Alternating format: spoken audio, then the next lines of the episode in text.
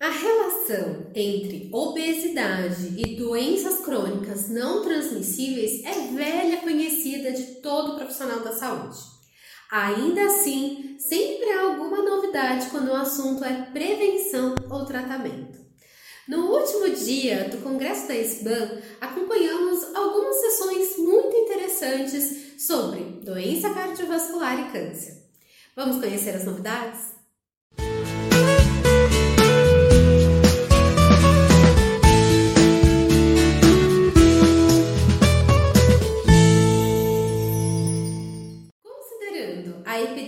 Global da obesidade, em que 1,5 bilhões de pessoas encontram-se acima do peso no mundo todo, em qualquer área escolhida para atuar, nós, profissionais da saúde, precisamos estar atentos to a todas as características da doença, bem como a sua relação com o desenvolvimento de outras doenças e as condutas nutricionais é, tanto para o tratamento como para a prevenção dessas comorbidades e doenças associadas. As doenças cardiovasculares, especificamente, são, são normalmente muito frequentes é, entre os pacientes obesos e acompanhamos uma sessão no Congresso da SBAN que discutiu especificamente as condições relacionadas à disfunção ventricular, insuficiência cardíaca e o paradoxo da obesidade. O Dr. Leonardo Zornoff, da Faculdade de Medicina de Botucatu, definiu a insuficiência cardíaca como uma síndrome clínica associada com disfunção cardíaca com sinais e sintomas característicos de congestão ou baixo débito cardíaco. Com maior incidência em pessoas mais velhas, a doença tem um prognóstico bem ruim, com mortalidade de cerca de 70% em 5 anos. Os pacientes normalmente apresentam baixa qualidade de vida, sobretudo quando há presença de outras comorbidades, como hipertensão, diabetes, angina, artrite e DPOC. Doenças bastante frequentes entre os pacientes com insuficiência cardíaca e também relacionadas à obesidade. Normalmente, a obesidade por si só é um componente importante tanto no desenvolvimento como no agravamento dos sintomas da insuficiência cardíaca. Além disso, alguns desses sintomas que são comuns às duas condições, como falta de ar, cansaço, fadiga, edema de membros inferiores, podem ser um fator de confusão e retardar o diagnóstico cardíaco. E já adiantando o tema da professora Marina Alcoche, o Dr. Leonardo lembrou que, apesar de ser indicado que pacientes com insuficiência cardíaca percam peso para reduzir as complicações e melhorar o prognóstico, o paradoxo da obesidade sugere que para esses pacientes ter alguma reserva de energia corporal pode trazer benefícios uma vez que é grande o risco de desnutrição e caquexia é, no avançar da doença.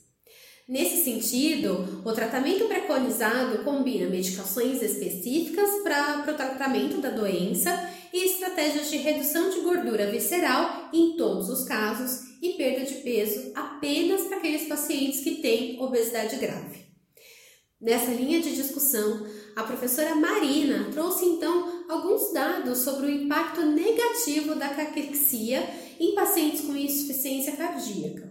Ela lembrou que essa condição está associada a mecanismos fisiológicos da doença que levam à redução da ingestão alimentar, diminuição da absorção de nutrientes, maior gasto energético e alteração nos processos de anabolismo e catabolismo. No entanto, ela trouxe várias evidências é, que tentam ali esclarecer o tal do paradoxo da obesidade, chegando à conclusão de que ainda faltam algumas respostas, mas que, ao que parece, no caso de pacientes com insuficiência cardíaca, mais importante que olhar para o IMC em si é olhar para a composição corporal do paciente e principalmente para a massa magra, como um fator ali de proteção. E nesse sentido, né, a sua capacidade funcional também tem que ser acompanhada. Ela explica que a obesidade está associada a um importante aumento de carga hemodinâmica a que o coração está submetido, o que de fato contraria ali o paradoxo da obesidade. E por fim, a relação entre obesidade e câncer também foi abordada em uma das últimas sessões do Congresso. Sobre o câncer de mama, foram apresentadas duas aulas sobre o tema. A professora Maria Aparecida Folgueira trouxe diversos estudos que demonstraram que a obesidade é um fator de risco para o câncer de mama em mulheres pós-menopausa, atribuindo essa relação ao aumento de secreção de estrógeno, desequilíbrio nas secreções de adipocinas e desregulação do eixo da insulina em mulheres pós-menopausa com obesidade. A professora explica que, com o ganho de peso, ocorre hiperplasia e hipertrofia das células adiposas. A partir daí, como já se sabe, a maior infiltração de macrófagos, aumento da secreção de citocinas pró-inflamatórias, aumento de aromatases no microambiente das células adiposas e, consequentemente, maior secreção de estrógenos. Essa disfunção do tecido adiposo estimula o metabolismo celular que induzem ao desenvolvimento de câncer mamário. Combinado a esses fatores, a hiperglicemia e hiperinsulinemia relacionadas à obesidade funcionam como um estímulo adicional ao crescimento dessas células.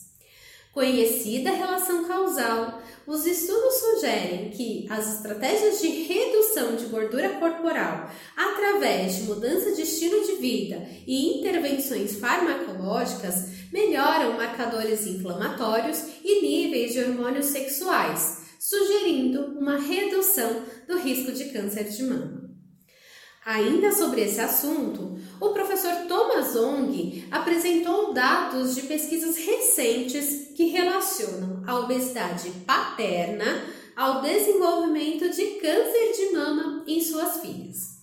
Para explicar essa relação, ele usou conceitos da epigenética, ressaltando a importância da saúde dos pais para o desenvolvimento saudável de seus filhos.